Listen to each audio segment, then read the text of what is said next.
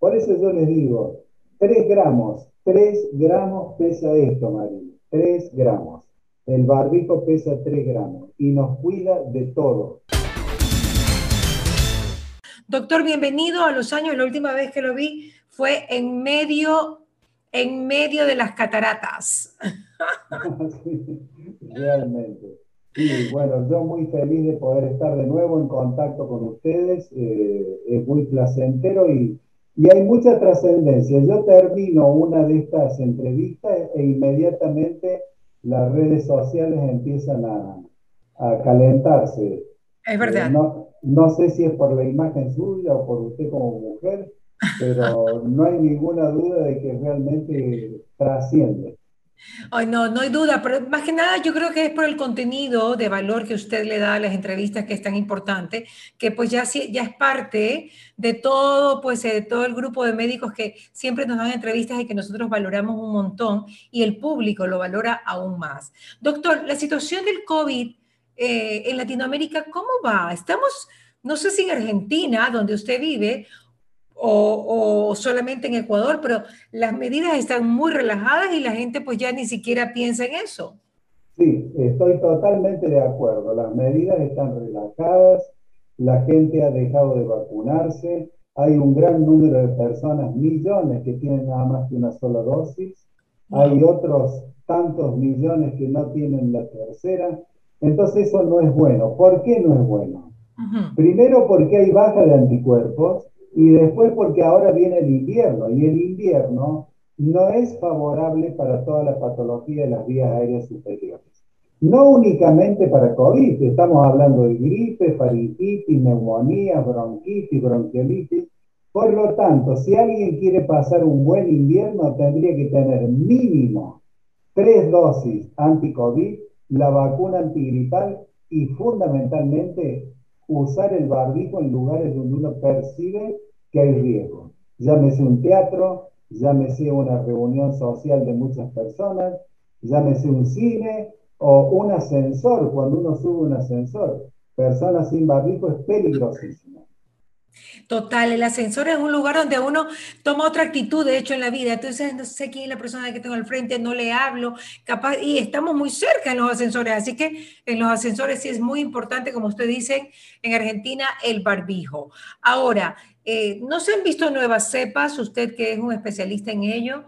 Eh, ¿No se han puesto nuevas cepas? China supuestamente se había complicado. ¿Qué sabe usted de lo que puede pasar internacionalmente con el COVID más allá de Latinoamérica? Bueno, yo creo que en el invierno, cuando, cuando la temperatura, la climatología sea desfavorable, va a haber una pequeña ola.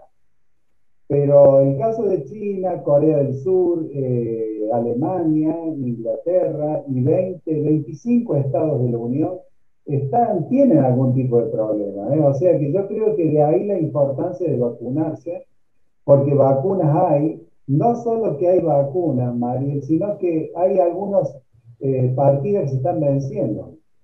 Entonces, una injusticia, tanto que, que preconizábamos que vinieran, las esperamos con ansiedad, anhelábamos que llegaran los aviones y demás, y ahora resulta ser que las dejamos vencer. Sí, por eso yo insisto con que el uso del barbijo cuida hasta los, hasta los que tienen cuadros alérgicos, a los que hacen eh, anginas a repetición, por eso yo digo que los asiáticos han sido muy inteligentes en el sentido que hace 30 años que usan barbijo para caminar por las áreas peatonales. 30 años. Pues yo creo, Mariel, que en el transporte público hay que ser muy cuidadoso. Yo no subiría a un bus sin el barbijo puesto, no iría en un tren sin el barbijo puesto.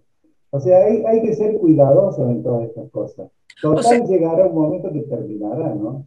Claro, bueno, pero, pero nos quedaremos yo creo con esa buena costumbre, porque en los aviones también no te dejan todavía sacar el barbijo, o sea, la mascarilla, y, yo, y el avión es así de cerrado como es un tren o como puede ser también un bus, ¿no? En Quito hace frío. Absolutamente. Yo creo que hay que seguir usándolo. Y eso es una barrera, es una barrera hasta del mal aliento del vecino. les voy a explicar por qué. Porque cuando usted percibe el mal aliento, usted puede estar a un metro y medio y en el mal aliento también van las bacterias y los virus. Entonces, imagínese si esa persona tose, que impacta 8 metros a una velocidad de 70 kilómetros por hora o estornuda. Entonces, por eso hay que cuidarse. Yo creo que eh, lo fundamental es tener sólidos los anticuerpos. Por eso que estamos preconizando la cuarta dosis, o sea, el segundo refuerzo. ¿Qué es esto? ¿Por qué? Porque nosotros notamos, a medida que llegaban las vacunas de distintos países, la rusa, la, china, que al cuarto, quinto, sexto mes empezaban a, bajar suavemente los anticuerpos. Entonces tenemos estudiado eso porque no lo sabíamos y tenemos estudiado que siempre es bueno un refuerzo porque equilibra y armoniza los anticuerpos. O sea, en el tiempo se prolonga la defensa.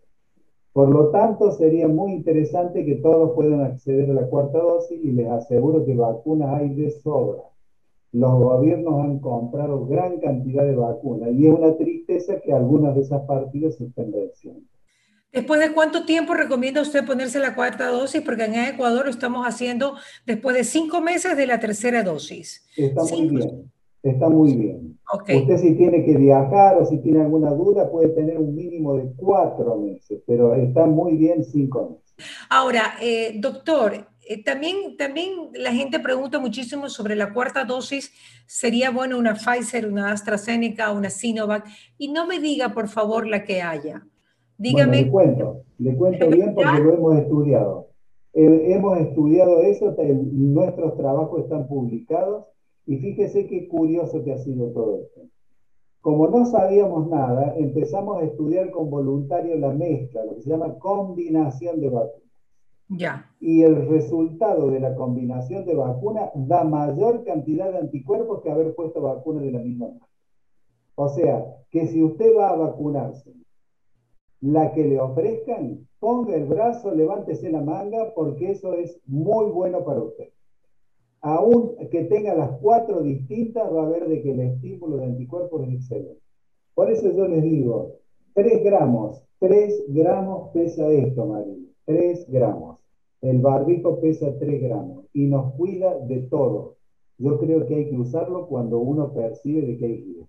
Cuando usted usa y cuando usted tiene las vacunas adecuadas, evidentemente está sólido. El problema es cuando alguien se descuida creo que la experiencia debe primar. Y la experiencia es la historia de nuestras equivocaciones. Por lo tanto, creo que debemos vacunarnos bien y fundamentalmente usar el barbijo cuando tengamos esa duda que el ser humano capta. El ser humano inmediatamente percibe dónde hay riesgo. Entonces, usarlo el barbijo en el transporte público, en el ascensor, en todos los lugares. Porque inclusive para ir a la oficina, si hay un enfermo, de gripe o de resfrío, vos con el barbijo no te van a enfermar. O sea, eh, yo creo que es una cuestión de criterio y de sentido común, aunque mi abuela decía, el sentido común es el menos común de los sentidos. Gracias, doctor. Un abrazo. doctor con nosotros desde... ¿Qué pasa con Mariela? Llegó a ustedes gracias al auspicio de EQR, Urbaceo, Municipio de Guayaquil, ATM, Calipto, Ceviches de la Rumiñahui, UTEC, McCormick, Miraflores, Tramontina, Oriental Industria Alimenticia, Gran Duval y Ultrabón.